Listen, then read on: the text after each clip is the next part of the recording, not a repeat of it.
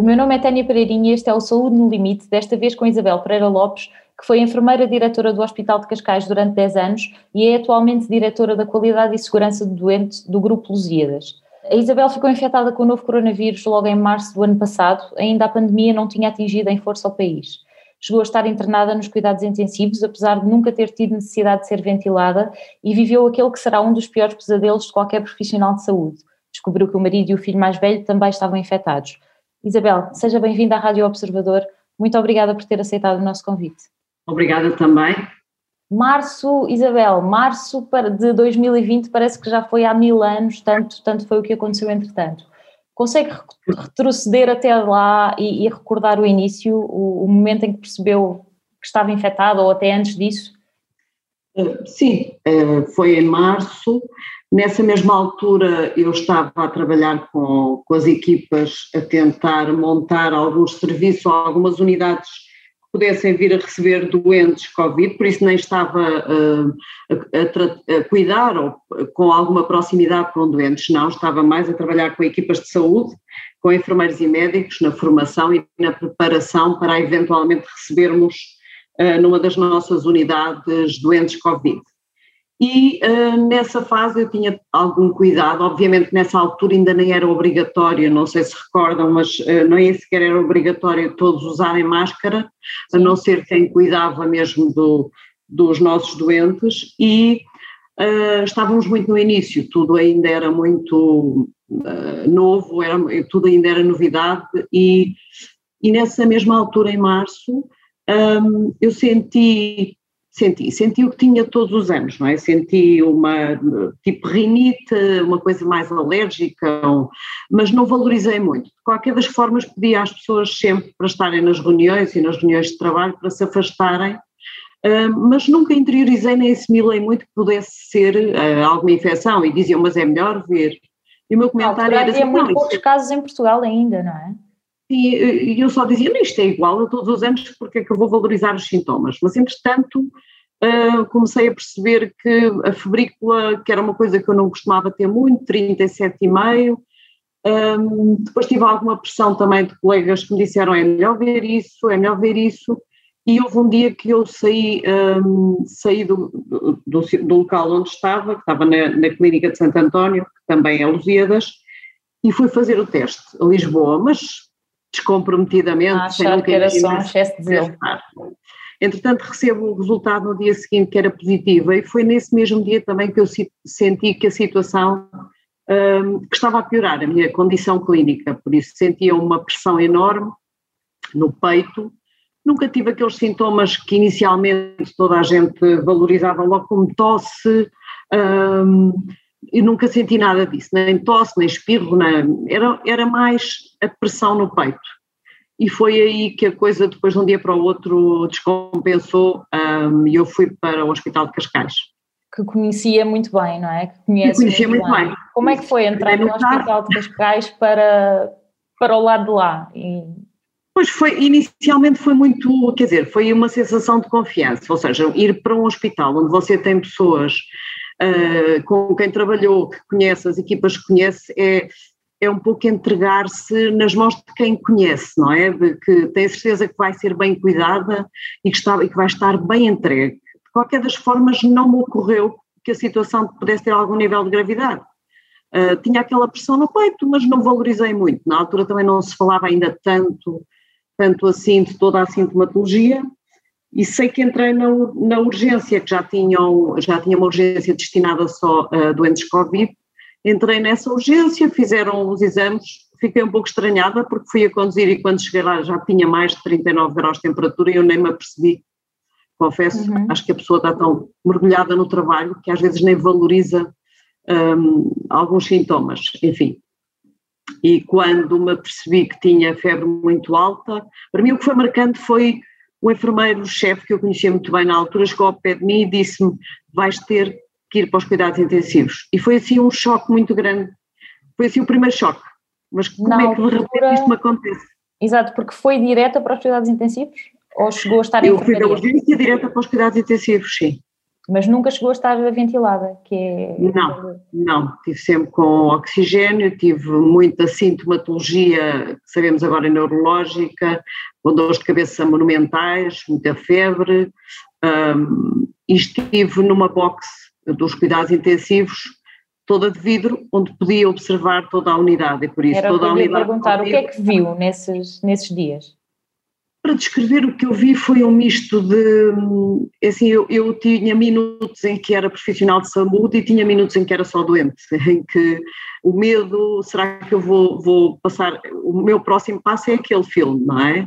Porque todos os doentes estavam ventilados, exceto eu.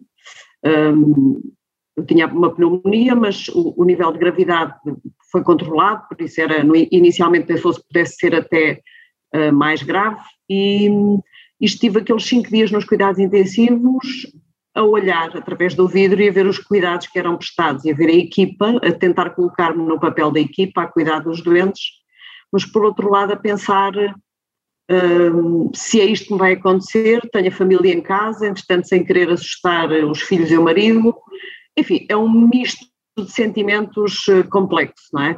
Um misto de sentimentos bastante complexo. E lá está, tem marido e três filhos que na altura uh, ficaram em casa. Já Sim. temia tê-los infectados nessa altura quando estava no, nos cuidados intensivos? Já pensava nisso? Ou... Já, já, já. Já eu tentei sempre acreditar que não, que não ia acontecer nada, mas a verdade é que já, porque quando eu me dei conta e fui realmente fazer o teste, uh, foi quando de repente perdi o paladar e o olfato, e isso foi muito óbvio. Eu sei que nesse dia à mesa, ao jantar, eu cheguei da, a casa, sento-me à mesa para jantar e percebi, ok, agora, agora já é outra, afinal isto já não é rinite. Sendo que na e altura esses sintomas nem sequer eram conhecidos ainda do público em geral, não é? Não, já, que sim, já, já discutíamos, já sabíamos que, que sim, que Você a maioria, que havia uma grande, é, que havia uma grande parte dos, das pessoas que referiam a este sintoma, não é? E eu tive essa consciência. E nesse preciso momento, uh, à mesa, eu pensei: ok, estamos todos aqui à volta da mesa, se calhar já aconteceu, não é? E depois ficou aquela, aquela preocupação sempre ali muito latente: eu estou, o que é que vai ser agora, o que é que vai acontecer a seguir? E o que é que aconteceu a seguir? Eles acabaram por fazer teste? E o que aconteceu a seguir é que no dia seguinte foram todos fazer teste.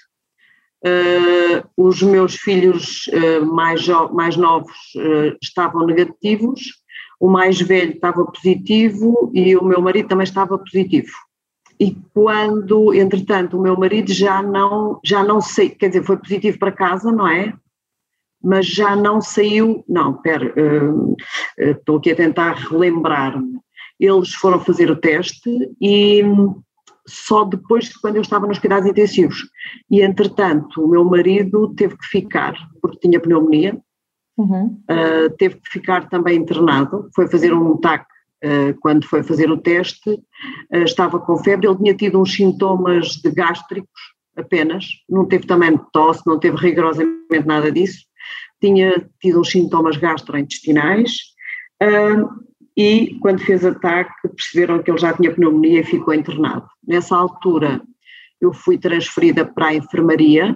Vocês ainda chegaram a estar no, no mesmo quarto, não foi? Sim, eu fui transferida para a enfermaria, já estava na enfermaria quando ele começou com esses sintomas uh, e, e entretanto ele foi ter, ter comigo à enfermaria, por isso estivemos juntos uh, ainda uns dias, uh, seis dias, sete dias ainda na enfermaria que foi quando ele começou a agravar. Eu estava a melhorar e no dia em que eu tive alta foi o dia que ele foi transferido para os cuidados intensivos. E a Isabel, como profissional de saúde, viu isso tudo a acontecer? Percebeu-se que ele estava a piorar ou, ou não teve essa percepção? Ele estava a piorar de tal maneira que comecei a telefonar a algumas, alguns médicos de referência porque, do Hospital de Cascais, porque se meteu também uns dias difíceis, uh, que foi a Páscoa, não é? Por isso passámos a Páscoa no hospital e naquela fase uh, mais complicada eu estava a perceber que ele estava a piorar e, e depois na segunda-feira a seguir ao domingo de Páscoa que eu estava já altamente preocupada em que falei com os médicos e também falei com o diretor dos, dos cuidados intensivos em que ele esteve a ver os exames e disse não, ele está, a situação está a agravar-se e vamos transferi-lo já para a unidade de cuidados intensivos e assim foi, por isso no dia a seguir ao domingo de Páscoa, para não falhar o dia, ele foi transferido para, para a unidade de cuidados intensivos. Sendo que a passagem dele pela unidade não foi em, em nada parecida com a sua, não é? Não, ele esteve três dias, se me recordo, três dias uh, sem ser ventilado, a tentarem mantê-lo, manter o nível de oxigenação e a tentar compensar a situação, mas não foi possível. Chegou um momento em que tiveram que fazer a opção uh, dele ser ventilado, ele não tinha sequer a noção, ele achava que estava a melhorar, uh, e por isso tudo isto foi um processo doloroso, não é? Por estar a explicar ao telefone o que é que é ser ventilado, para depois o médico também explicar exatamente o mesmo, falar com, com a família uh, e com os filhos antes de ser ventilado, tudo isto foi um processo muito doloroso, não é?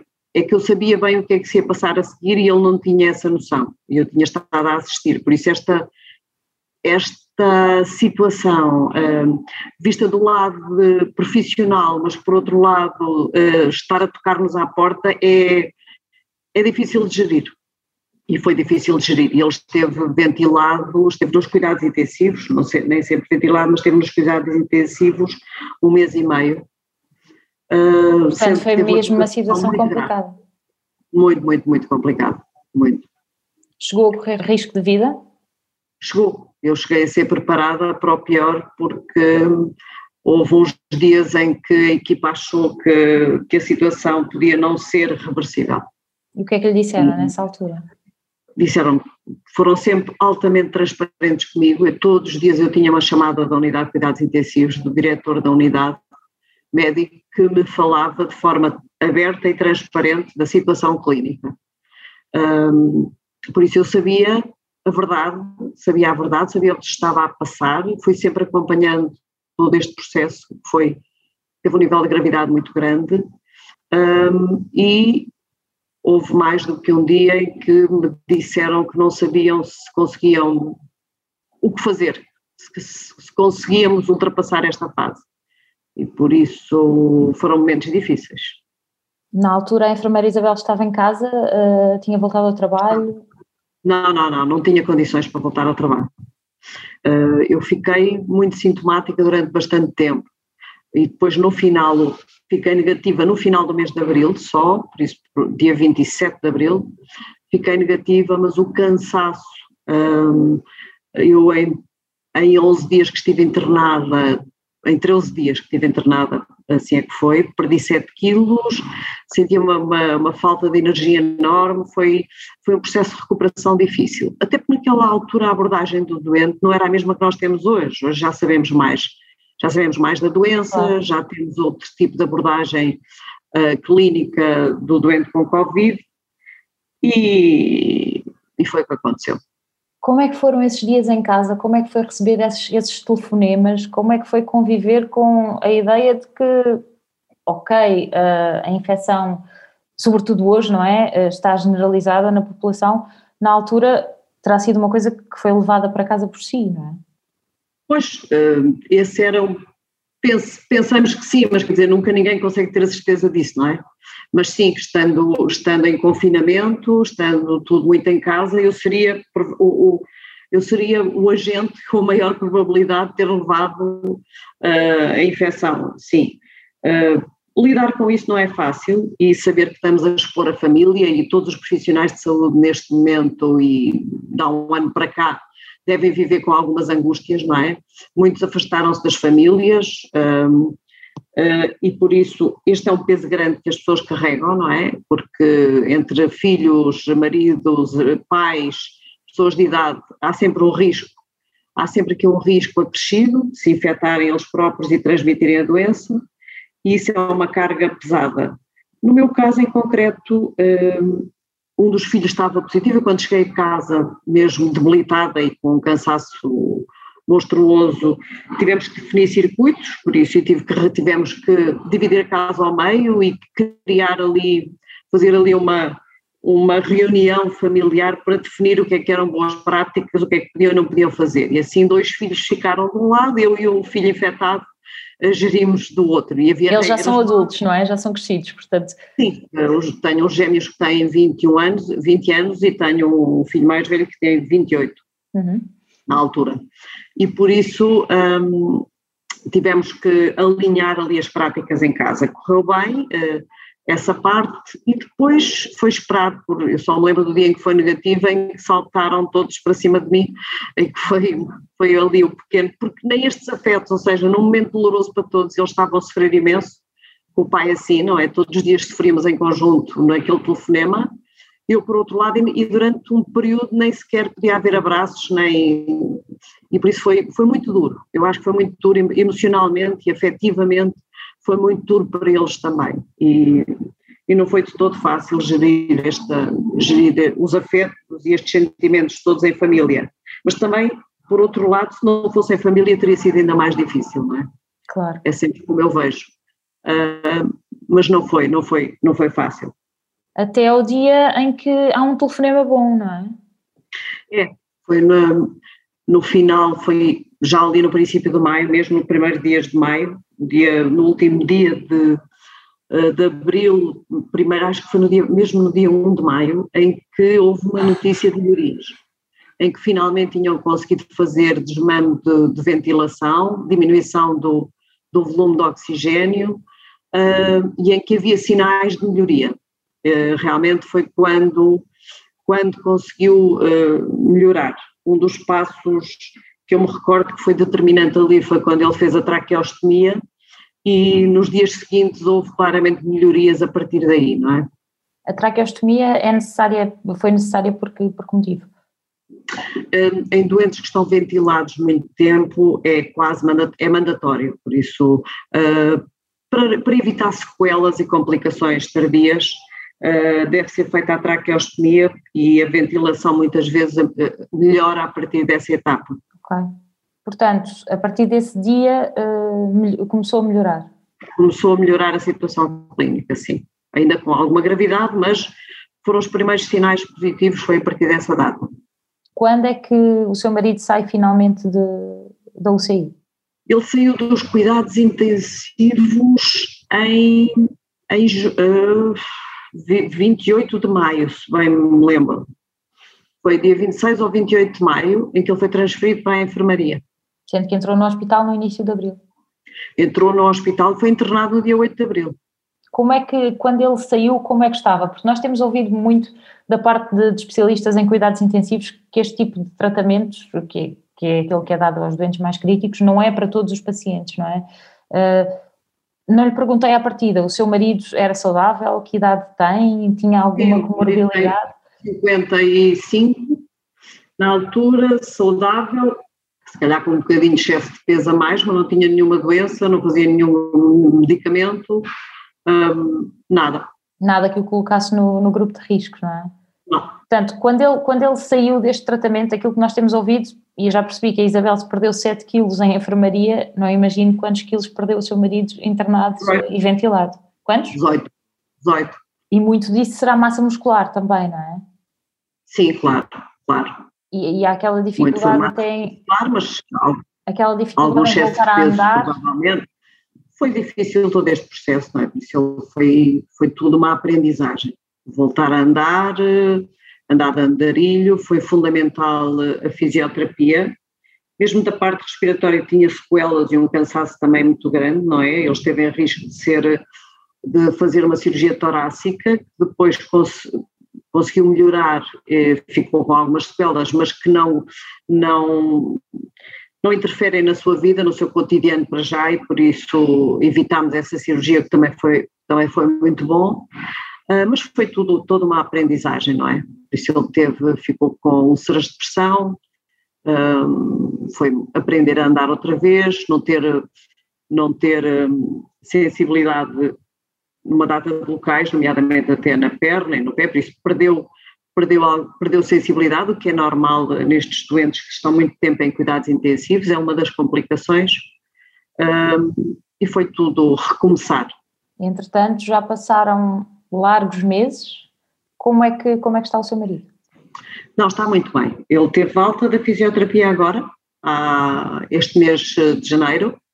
já recuperou, por isso, em termos de, de, de, voltar a ter sensibilidade no corpo cabeludo, nas pernas, já recuperou, eu diria que 98%. Um, relativamente a feridas, por isso às tais úlceras de pressão, também recuperou tudo. E agora, uh, algumas coisas que estejam ainda, eu, eu, acho que é o tempo que também vai apagar, há uma nova forma também de olhar e valorizar as pequenas coisas da vida, uh, que é uma aprendizagem também que ele está a fazer, mas um, a forma até de viver a vida no seu dia com outra tranquilidade e enfim, há aqui uma, uma, há uma diferença até de, estar e de olhar para as coisas que ele todos os dias vai falando um bocadinho sobre isso. Uh, mas sim, muito mais calmo, tranquilo, houve uma fase difícil de pesadelos que já passaram um, e pesadelos, estado... isso também será, isso é, sei que não se deve usar esta palavra, mas normal, uh, é associado à doença ou, ou estes Sim. internamentos? Todo este trauma. Ele, uh, estes doentes de cuidados intensivos estão muito tempo em cuidados intensivos e que passaram por situações muito graves, com risco de vida grande, um, ficam com um quadro a seguir de, como se fosse um stress pós-traumático. E esse é um dos é uma das complicações que pode acontecer. Isso ele foi também acompanhado, mas, mas felizmente conseguiu reverter e, e tem uma grande vantagem, consegue falar sobre as coisas todas e sobre os medos e sobre as, os pesadelos, e isso também é ótimo, porque verbalizando eu acho que se consegue mais facilmente ultrapassar. E por isso eu diria que neste momento uh, ele está muito bem. E, e dizia-me há pouco que sobram algumas coisas, mas que deverão conseguir ser ultrapassadas com o tempo. Que coisas são essas? Sim, é normal. Essas coisas que vão aparecendo e todos os dias me lembro outra vez de onde estive e o que me aconteceu e de vez em quando. Ou seja, há memórias que nós gostaríamos de guardar numa caixinha e voltar a pegar nelas assim mais à frente. Eu acho que neste caso não é possível, eu penso todos os dias há alguma coisa, ainda por cima estamos a viver um contexto tão difícil, neste momento, eh, muito pior. Se naquela altura achávamos que nos tinha caído o mundo em cima, afinal estávamos muito longe disso, não é? E neste momento, o dia a dia, o que é que nós ouvimos de manhã à noite nas notícias? O que é que se ouve em todo lado? Qual é o grande medo e receio? Por isso, todo este contexto atual, eu acho que também não, não deixa guardar, enfim, uh, tudo aquilo que se passou, percebe? Por isso, pelo contrário, aviva muito e, e mesmo assim eu acho que ele está a lidar muito bem com isso, apesar de ter algum receio da situação atual, porque é natural, não é? E nós não sabemos se ficamos com a imunidade para sempre, e por isso há, há um conjunto de medos que não estamos a verbalizar, se calhar todos, não é? Mas a verdade é que mesmo quem teve a doença tem medo. E é bom que tenha, tem que se proteger, nós não temos ainda evidência científica eh, que nos diga que estamos todos protegidos, não é? Por isso, quer seja ele, quer seja eu, quer sejam todos os outros que já passaram por isso, um, certamente não estão tranquilos. Uh, e, e, no caso dele, vai-se lembrando, depois há testemunhos de outras pessoas, depois, um, enfim, tudo isso faz recordar muito mais. Eu diria que não deve haver um dia em que não se consegue abstrair um bocadinho e esquecer disso, porque o momento atual não permite.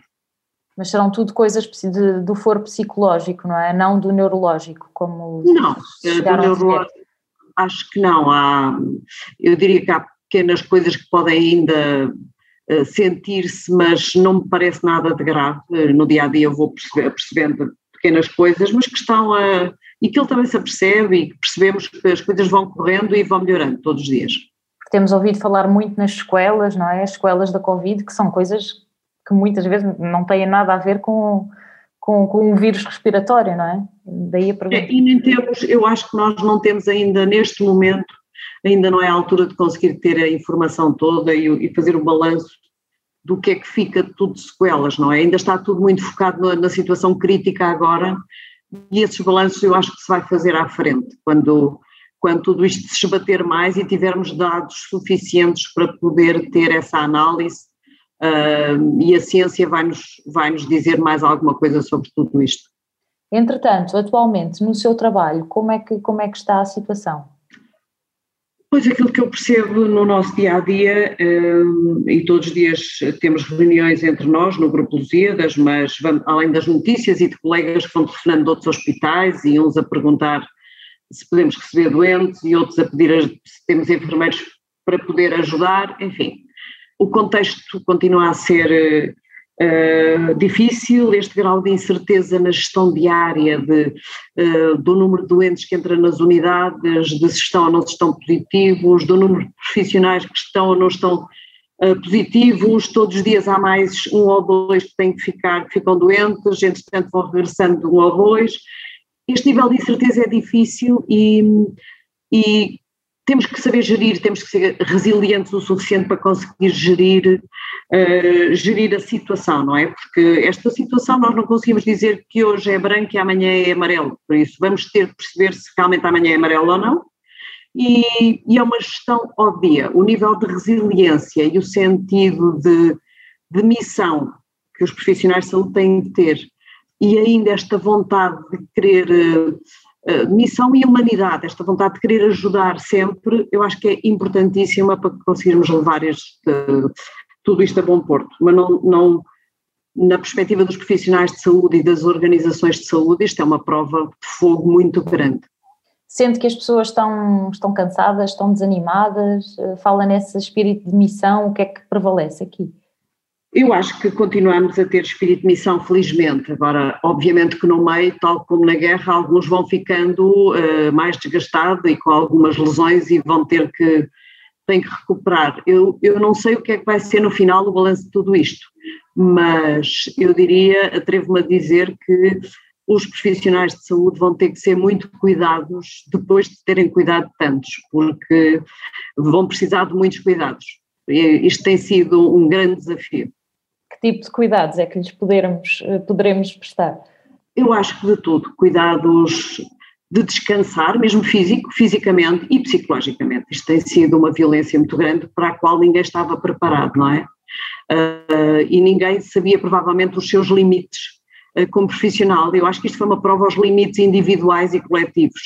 Individuais porque a pessoa acha que já chegou ao seu limite e no dia seguinte ainda está lá outra vez eu tenho relatos de alguns colegas exatamente a dizer isto e pessoas que me dizem eu já não aguento mais, mas a verdade é que estão lá na semana seguinte e por isso estão a ser postos à prova e coletivamente também na, na, numa perspectiva de que a equipa tudo é mais fácil de conseguir, não é? Coletivamente, por isso quando a pessoa está quase a desistir, alguém ao lado está e vão, e vão apoiando-se uns aos outros, é o que me parece sempre e vêem-se as pessoas muito esgotadas. Por isso, física, psicologicamente, à frente também alguma evidência nos vai dizer o que é que se passou e quais são as sequelas que vão ficar também nestes grupos, não é só da doença.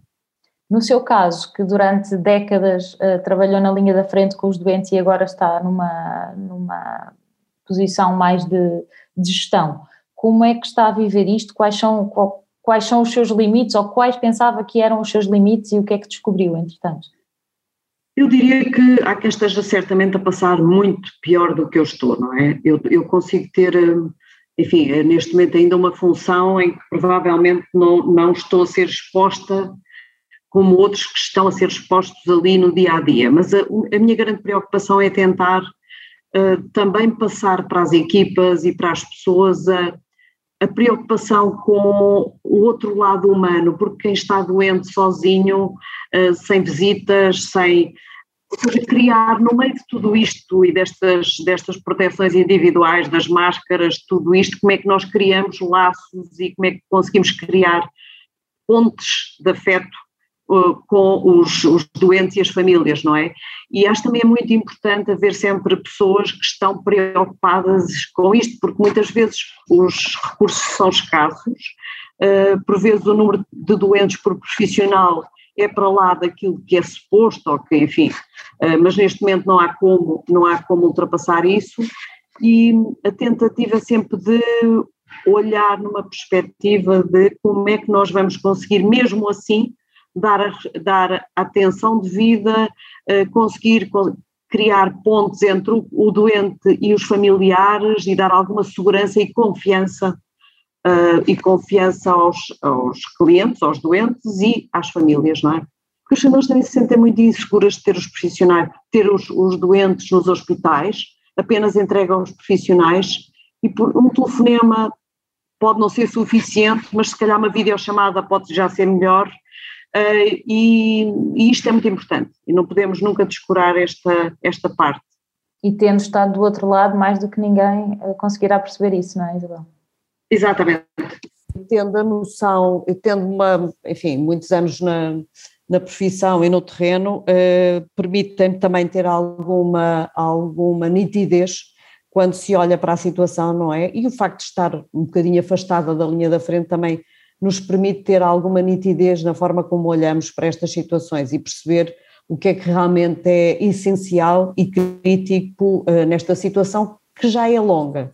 Eu diria que inicialmente, provavelmente, o foco podia não estar tanto neste aspecto, porque estamos muito preocupados, o medo, a incerteza, uh, o que é que é esta doença. Hoje já sabemos mais, hoje já sabemos melhor como agir em algumas situações e por isso também é importante termos esta capacidade de de olhar um, para estas necessidades de cada pessoa. Claro. Enfermeira Isabel Pereira Lopes, muito obrigada pelo seu testemunho um, e tudo de bom para, para si e para a sua família. Continue tudo a correr bem. Obrigada. Bom trabalho. Obrigada.